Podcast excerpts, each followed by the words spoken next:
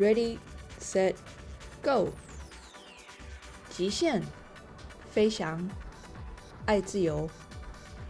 让我们一起风跳伞。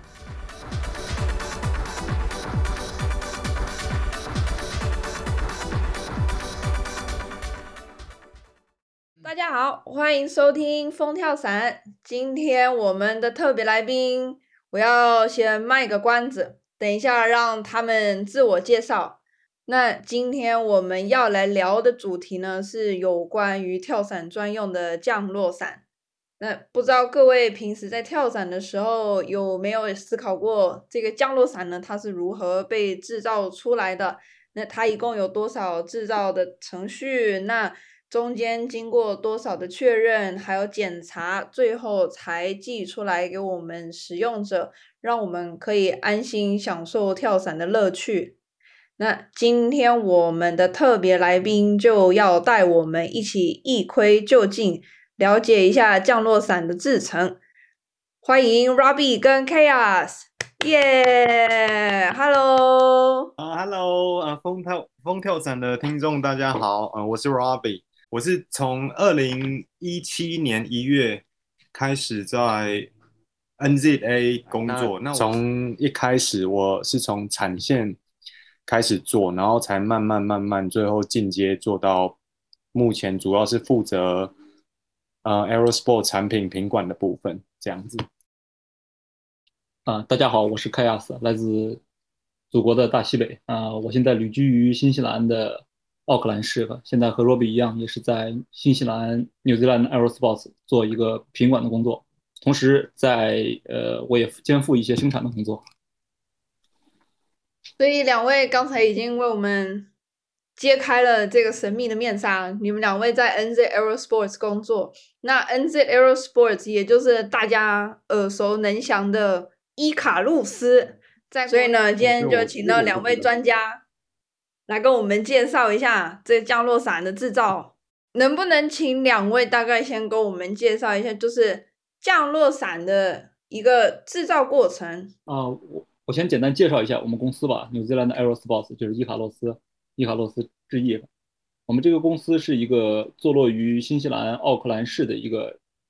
呃一个一个小团队。我们主要专注于生产降落伞的主翼面，我们的产品线也相对比较单纯，我们的产品只有降落伞的主翼面。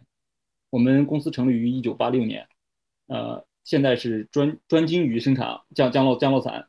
呃。我们的降落伞在市场上，在世界上有着非常高的声誉，特别是在这个高性能的降落伞竞技领域，享有着非常多的声誉。我们有非常很多非常优秀的世界顶尖好手为我们做代言或者为我们做测试。对我们降落伞的设计，我们有一个非常优秀的一个来自法国的一个空气动力学的专门学从事空气动力学的一个一位这样的一位设计师。他为我们发来各种各样的设计，然后在他在我们拿到他的设计专案以后，我们会根据他的设计，尽可能还原的。呃，因为您知道这个，我们设计出来的是一个理想构型，那实际上我们生产的过程中，因为降落伞的材料它是实际上是一种塑料布嘛，它是一种软的，我们尽可能会保持它应有的构型，然后把它生产出来。然后在生产出来以后，我们会进行非常长时间、大量的测试工作，然后以期把这个降落伞达到我们所需要的这样的。我们所需要的，我们所希期望它所具有的设计性能，在这个过程中需要非常非常多反复、非常反反复复的来测试工作。呃，非常幸运的是，我们有一些非常优秀的人，呃，像 Chris Sui 啊，像这样 世界顶级的好手来为我们进行降落伞的测试。但是，每一个成熟的高性能的降落伞构型，在我们真正让它问世之前，在我们降落伞内部的测试，可能都已经经过了上千次的呃。测试的试跳呀、降落和 opening，然后在经过这样的封闭测试之后，我们会把它发给一些同样世界上非常优秀的、非常有经验的这些跳伞好手们，我们会发给他们，嗯，然后他们我们会做出很多样品发给他们，他们会进行更大规模的测试啊，所以等一个产品真正定型能上市的时候，可能我们已经测试过可能好几千次了，已经。对我本身目前也是。NZ Aerosports 的使用者爱好者之一。哦，那你现在是用我们公司哪一个主伞的产品？我昨天刚跳了一次 JFX Two。哦，OK，JFX Two 的评价，还有目前我们从顾客那边收到的反馈都还不错。对，还不错。我昨天只跳了一跳，所以呢，感受还不是太深刻，只感觉速度变快了很多，所以还有很多东西要适应呢。那刚才 Robin 有提到，就是你现在是在做 QC 的部分，那 Chaos 也是吗？呃，我同时生从事生产，但是我也从事质量质量品控、质量监控。那可以请你们大概跟我们介绍一下，就是在生产一个降落伞，从我订购一把降落伞到你们生产完成寄出来给我，这中间呢会经过多少的程序？然后它的制造过程大概是什么样子的一个流程？呃，基本上呃，在制作降落伞的话，原则上呃粗略来分的话，呃工序我会分成大概是七七个工序。那以品管来说的话，会经过至少三次的品管。那如果我照顺序来来讲的话，那七项工序，第一个步骤的话，就是你布料的裁切。因为大家有在跳伞的人的话，都很清楚，说你降落伞不是单纯的一张布而已，它是有很多不同的布，然后它其实是一个立体的构型嘛，所以基本上它是有很多不同的形状的布料组合而成的。那在经过第一道工序的裁切之后呢，第二道的话，我们就会开始做一些加强的部分。那加强的部分，我们这边讲到的加强，是指说会在一些结构上比较需要承受像开伞的或者说的那种力量的时候，一些沉重的部分，我们会再缝上加强的织带。那到第三部分的话，就是零部件的加工。零部件加工的话，就一般来说就是我我们说 bridle attachment，如果用中文来讲，就是你伞顶环，伞顶环连接到你引那个引导伞的那一块，还有再来就是你的 stabilizers，呃，在整个伞要组装之前，会有一些零部件的部分，我们会先再进行加工。那那部分也包含你的 warning label，就是呃伞的算是你的伞伞的标签那一块。对对，橘色的那一块标签这些东西，还有然后零部件加工完成之后，就会开始进行整个主伞组合的部分。那第一个我们会做的就是内部的意面缝纫。那一般来讲，我们用传统构型的伞来说的话，就是你 sail 中间的那一块布。那那一块布基本上，对对，center rib，center rib。rib 的话，一般来讲，我们分成两种，一个是 center rip，一个是 loaded rib。Loaded rib 就是有有有沉重的翼面，就是那个翼面是有直接连接到伞绳的那个翼面，那个叫沉重翼面。那那个会在最后才做。那在前面一一个部分，就是说我们会先做那个你你中间的翼面的那个缝纫的部分，就是维持你上翼面跟下翼面形状的那一块那一块布会先做。然后我们才会再来做整个承重意面的缝纫。那基本上那个部分做完之后，然后再再来最后一道的缝纫，就是从尾巴做所有主伞缝纫工作的收尾。那这个部分做完，我们还会再把所有的那个伞环，还有你那个呃刹车环的织带给补上去。那这才是整个主伞初步的制成。我想要了解一下刹车环的织带是指哪个位置啊？就是你的操控线的连接环。哦，就是那个 brake line，brake line，就是在那个 tails 连接 brake line 的地方。哎，是的，因为我们的降落伞最大的特点，可能你已经知道了，就是我们降落伞的上前缘会会是是一块是一块独立的一个一个一个结构，我们叫 power band，就是降落伞的上前缘。所以我们这是我们降落伞非常有个性的一点。我们降落伞的上前缘一般会有一个不一样的颜色啊，这样，呃，这个当然也是大家展示个性的一个好地方。当然，它的设计目的并不是为了此，这个它的设计主要目的设计成这样，是因为我们可以通过这种方式，因为上前缘是一个整个，因为我们才您您知道这个布料它都是一个平面的，而我们的降落伞它其实是一个立体的。我们为了保证降落伞更好的翼面构型，更好的保持它本身，尽可能的满足我们设计出来的形状啊。所以我们专门加了这样的一个特殊的设计，这就是呃所谓的一个立体剪裁的一个概念了，就是我们通过一块独立的剪裁出来的方方式，然后通过特殊的缝纫方式，让它具有自然的曲度，即使在充满气体的情况下，它也能尽可能的保持我们所预想出来的最完美的一个翼面构型，来保证我们降落伞的飞行性能。我大概了解了，因为像我知道那个 Power Bench 其实就是 NZ Aerosports 他们自己设计出来的一个特色，对对，它的专利算是专利吧。那它最主要、最主要的那个作用，就是在维持这一把伞它应该要有的形状。我这个了解是对的吗？是的，哎，是的，它就是立体剪裁的概念。嗯了对解，对对对，我们的工厂里面的缝纫的这些呃缝纫工们，他们都非常的有经验哈。像我们完完整完成的完成一个完整的一个训练周期，可能有时候甚至要长达一年，甚至更更久。因为本身降落伞的这种材料，它是一种非常特殊的一种材料，这种尼龙布本身也非常的光滑，非常的，而且我们当我们缝纫的时候，它需要把很多层叠在一起来缝，有些时候。所以这个对缝纫的难度要求也很高，而且更何况我们对误差的容忍度又非常的低，所以所以这个整整体的缝纫工作也是非常的困难。但是我们的这些缝纫工都非常的有经验啊，呃，已经对有有很多缝纫工已经可能已经为我们从事十年以上的这种工作了。嗯，即使我们新招来的缝纫工，他们也往往都是有非常有经验的缝纫工，但是我们还是要对他们进行几乎要长达一年左右的一个时间训练。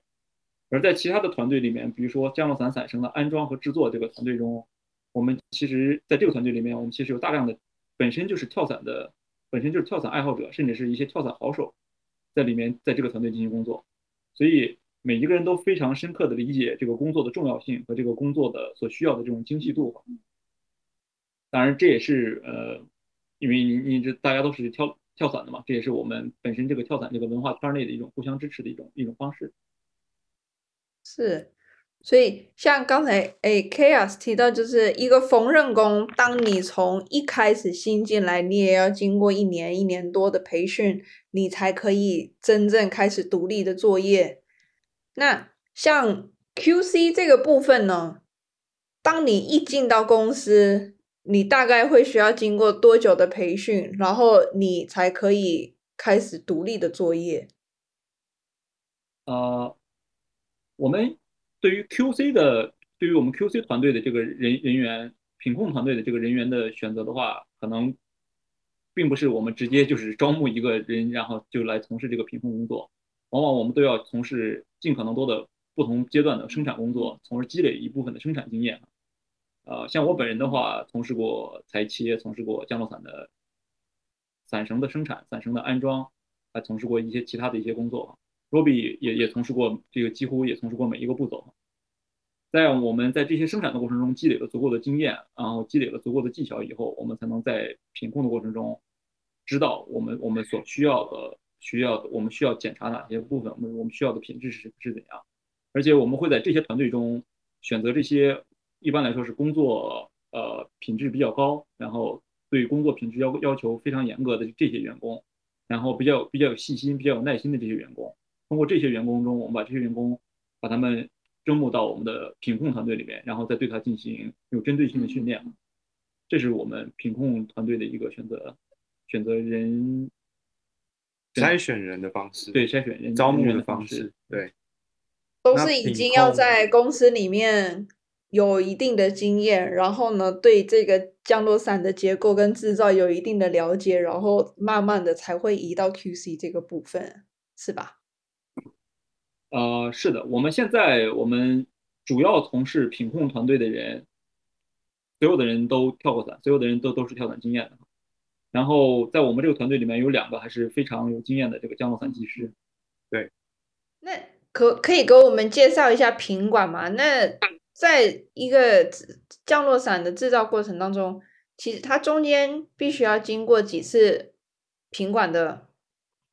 测试或者是检查。就是在 New Zealand Aerosports，我们从事的品管工作，呃，是非常严格也非常细致的。我们啊、曾经有顾客来我们工厂参观，发现我们所有的产品，就是我们的每一个单件产品，都是百分之百的进行品管。他他会很惊讶，他因为他很多人都以为像我们这样的工厂可能会进行这种批次性的抽检，但是我们并不是，我们所有产品的品质检测的覆盖率都已经超过了百分之百，就是几乎每一个步骤都有超过一个人以上来对它进行检查。哦，如那果这些检是以步骤查是什么样子的检查？以步骤来说好了，我会说主要检查有两项。那这嗯两项的主要检查完成之后，我们还会再有最后一个确保的检查。那基本上，今天消费者拿到我们的降落伞是最少最少都经过三次的检查。那我先讲第一个步骤好了。我刚提到说，当那个伞的织带的环，就是伞绳的连接环都接触都织上去之后，那我们就会做进行第一次的品管。我本身来讲好了，我会检查的部分，除了就是你材料上面有没有瑕疵以外，还有你车工，你有没有车工？再来就是还有规，还有降落伞的规格。第一次检查来讲，我会以这三个为重点，就是呃材料瑕疵、车工还有规格，这是第一次检查的重点。规格是在看什么？看你做的尺寸对不对吗？还是你那个降落伞它的那个形状做的完不完美？算是对，因为有时候客人订购的伞，他可能是要要，假如说他要一个 Crossfire Three One O Nine 好了，那我们会去测量说，OK，今天这个伞它是不是？因为有时候在车的时候，你难免会有一些像是任何一个环节，它都会影响说它原本那个布料的尺寸，或者说可能在一开始裁切的时候，在尺寸上就已经出问题了。所以说，一般来讲，第一次伞到我们手里的时候，不管它的呃识别标签上写了什么，我们一般来讲，我们就是那个对我们来说只是参考，我们还要去实际测量降落伞的一些部分。对我们这个主要是为了防止降落伞在生产过程中产生的一些呃，就是因为您知道这个布料它都是有有弹性的，我们主要是为了防止在这个布料弹性所带来的一些降落伞的一些形变哈，我们保证这个降落伞依然所具有我们所设计出来的构型哈，是为了保证它基本的构型。而且像 Roby 说的，我们检查这个缝纫工作的过程中，我们也是非常的细致，像我们的工作要细致到检查每一针，就是如果你可以想象一个降落伞可能有好好上数万针的一个每一个针脚，我们需要仔细的去检查每一个针脚，来保证每一针它都是正确的，就有着正确的张力、正确的位置和这和和没有任何的破损。那再往下走的品管呢？在经过第一次品管之后，那一切如果都通过，没有需要呃送回去修的部分的话，那我们就会再进行下一个，就是我们所谓 rigging 的部分，那就是将伞绳装到主伞上面。那这这中间当然还包含另外一个支线的制造，就是滑块布的制造，这样子。那一般来讲，等伞绳安装到主伞完完毕之后，然后滑块布也制作完成之后，那我们就会进行第二次的品管。那在第二次的品管，除了我们会检查滑块布以外，那我们也会检查主伞的规格是不是正确的。因为大家都知道，就是有些伞它的伞绳是除了规格以外，就是你要哪一种形式的伞绳，或者说你伞绳的粗细是要怎样的设定，基本上消费者还是有一些选择权可以去做他适合他的选择嘛。那我们就要确保这些东西都是正确的。那再来就是线的长度是不是正确的？在这个部分的话，我们会有时候在这个地方我们会遇到比较多的一点问题，那就是说会有一些有时候难免会出现一些误差，那我们就要判断说这些误差它到底会不会影响使用者的安全性，或者说它会不会影响到这个伞它没办法发挥到它最大的性能。对，这我觉得这是品管在第二个阶段会遇到比较多的挑战。对，最后一次的话就比较像是交叉的确保检查。那一般来讲会由第三另外一个没有接触到这个伞的人来进行。第三最后一个步骤的话，基本上有点像交交叉检查，就是说他不他在他会检查一些是第一个品第一个品管步骤会检查的部分，然后他也会检查到第二个品管步骤会检查的部分。那基本上就是说确保说今天这个伞出去。它不会有安全性上面的问题，这样子。我们的最终品管的设计的意义在于，因为我所有的这些步骤都是由人来操作的嘛，人是不可避免的会产生一些呃失误啊，或者是产生一些错误的。所以为了避免这样的错误累积，所以我们会设计了一个最终品管这样的拼接这样的环节。最终品管品管员并不会仔细的去检查降落伞的，就是每一不会像我们一样检查每一针，但是他会把降落伞所有的主要承重点，所有降落伞的关键部位全部都仔细的再检查一遍哈。这样的话，我们降落伞的检查过的覆盖率就已经超过了百分之百，所以就保证每一个关键部分都有至少有两个人以上有着不同的意见，用过不同的视角来来对它进行检查过哈，这样来保证我们降落伞的安全和品质。我我我再我再来总结一次整个。降落伞的制造过程，第一步，你先针对你要制作的这一把伞，它的尺寸跟它的型号，你先做那个布料的裁切。然后做完了布料裁切之后呢，你会做一个织带补强。这个织带补强是什么意思？我还是没有很理解，可以再说明一次吗？织带是哪里的织带？就是在降落伞你的锐部，就是你的降落伞内部的承重臂上，如果你仔细观察的话，会有一些除了降落伞本身我们所具有的这个尼龙布的这个材料以外，还会有一些额外的尼龙织带哈。这个织带的作用是为了均匀的把降落伞开伞时承受的巨大冲击，均匀的但是柔和的集中的传达到我们的伞伞绳上来，就是在这一部分里面。你的呃是 ribs 里面那个。crossport 那一个部分吗？在 cross 周围会你会看到 crossport 的周围会有交叉的织带的，然后再来就是大部分其实你可也可以在那个你伞的进气口也可以看到，这是你看得到的部分。所以您您可以把它想象成这个降落伞的这个降落伞的骨架哈，这个降落伞除了我们由这个尼龙布所组成的这个伞面以外哈，其实它也是有一个骨架的，而这个骨架就是由我们这个织带。构成的，而这个织带，所以我们这个织带会精心设计的这个织带所具有的位置，所所所所处的位置，来保证这个降落伞在开伞的过程中能够把这个力更均匀、更柔和的传达到这个伞线上，哦，从而延长这个降落伞的寿命和性能。嗯，理解。然后呢，再下一步就是零部件加工。那零部件加工其实就包含了所谓 stabilizer，stabilizer。呃，这里称稳定翼，就是在降落伞两边的垂直翼啦，算垂直翼吧。就是有有那个让滑块布可以停住的地方的那块那那那两块布，这一些零零部件它加工完了之后呢，你们下一步就是开始做翼面内部的缝纫，就是先从里面开始先缝。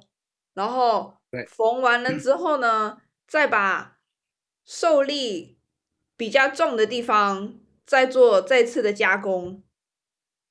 这个部分你可以理解说，我们开始就现在你讲的这个部分，你可以理解是说，开始把所有的 cell 组合在一起成一个伞。哦，了解。所以呢，当你在缝缝 center rib 的时候。你还是在个别的处理每一个 cell，可是当你开始在组装承重意面的时候，你就是等于开始把整个伞，从缝纫的角度来看，就是说你把开始把整个伞要组合起来了，是成为一个主体这样子，对，了解。然后整个伞组好了之后。再开始安装那个要装伞绳的那个环，对，然后这个安装伞绳的环完成了之后，进行第一次的品管。哎，是的，就是去看它的呃颜色啊，它的尺寸啊，跟它跟那个订购者需求是不是一致，然后它的做工跟它的呃。有没有一些程序上面跟缝纫上面的瑕疵？然后这一步完成了之后，再来下一步就是安装我们的伞绳，还有做滑块布。滑块布基本上它会发生在你刚所讲那些程序的任何一个时间点，因为它比较算是另外一个作业单独的作业嘛，然后这个部分完成了之后，你们会再进行第二次的品管，然后第二次的品管呢，就是要针对这次后面的加工，就是看它伞绳长度跟伞绳的型号是不是订购者要求的这些型号跟材质，然后再来看一下滑块布它的制作。是不是合格的？然后到这个阶段，其实这一个伞它就已经制造完成了。然后制造完成了之后呢，再由最后一位独立的人士，之前都没有做过触碰到这把伞的一个人来做最后最后的那个 QC。嗯，对，刚好因为现在遇到疫情的关系，其实我们都。我们都知道，其实现在第一个你原料也缺，然后呢，第二个因为疫情的关系，导致可能有的时候呢，有些人生病了在家隔离，或者是封城，或者是一些奇奇怪怪的规定，那导致说在整个就是产那个生产过程的当中呢，其实有遇到很多很多的瓶颈。其实也不光是 NZ Aerosports，现在几乎所有的跳伞装备，它的等待期限都很长。这个我没有注意到啊。对，这这个是是这样的，应应该可能大家就算是买过其他的公司的产品，所有关于跳伞类产品，都会发现有一个非常长的等待期。有些产有些公司可能甚至会长达一年甚至大半年这样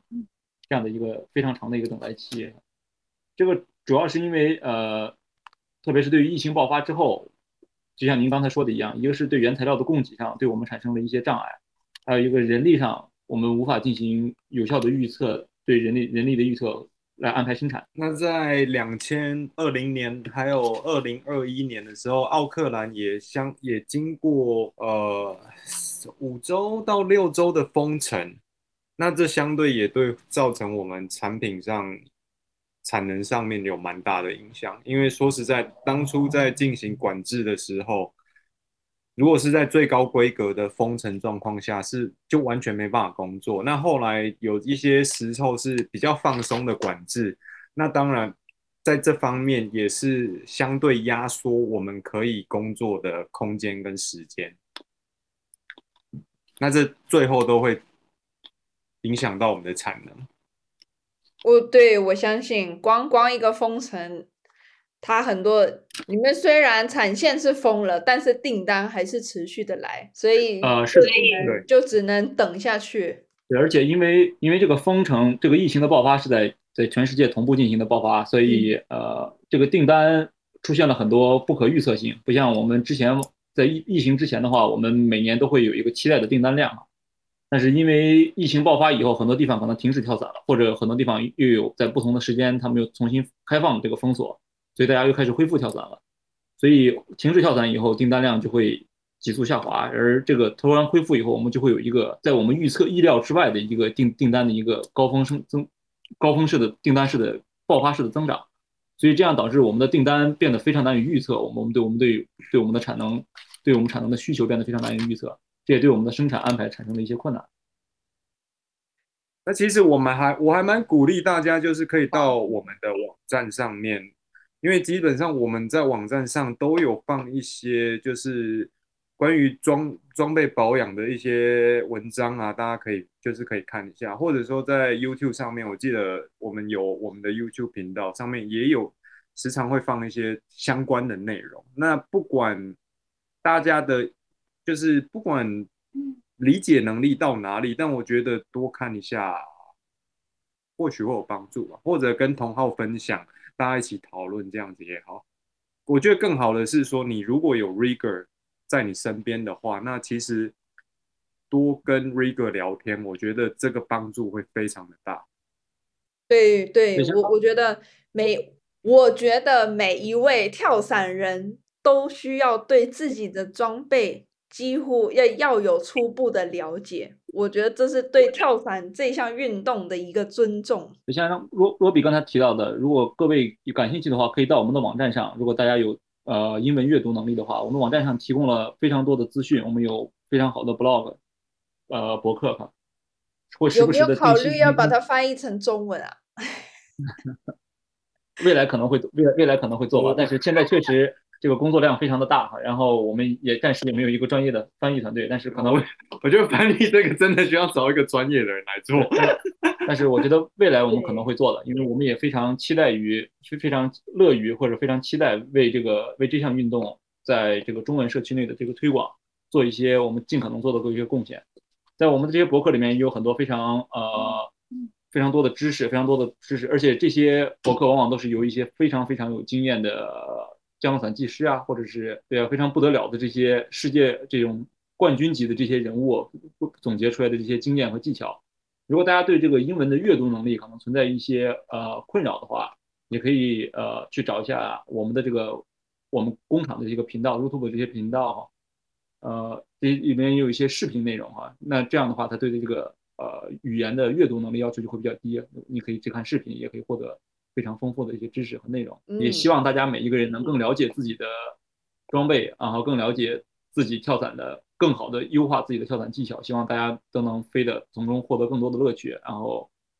避免受伤，避免危险。呃，就是我们公司伊卡洛斯，呃，我们叫伊卡洛斯之翼，我们伊卡洛斯也已经从是一个我们专注于，你也知道，我们专注于生产这个降落伞的主翼面，我们也非常乐于或者专注于推广这个降落伞这个运动这项活动的推广和让大家更多的人接受和热爱这项运动。呃，我们也关注到呢，在国国内的市场，在祖国内的市场内，这个有越来越多的人开始对这种这项运动感感兴趣，有越来越多的人开始热爱这项运动。我们也非常愿意，非常希望能够为国内这项运动的发展做出一些努力，或者做出一些贡献啊。而且在我们的团队中呢，呃，除了我和 Robbie 之外，在我们团队中啊，也有很多呃来自中国，包括来自整个亚洲地区